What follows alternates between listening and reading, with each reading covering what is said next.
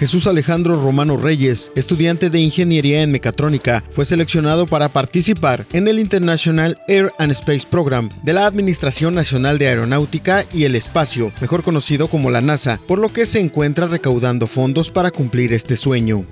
El Instituto Tecnológico de Cancún está listo para llevar a cabo el próximo viernes la realización del examen de admisión, el cual, pese a la pandemia, logró una buena respuesta entre los jóvenes que desean continuar con sus estudios. Toda la información completa a través del portal www.lucesdelsiglo.com.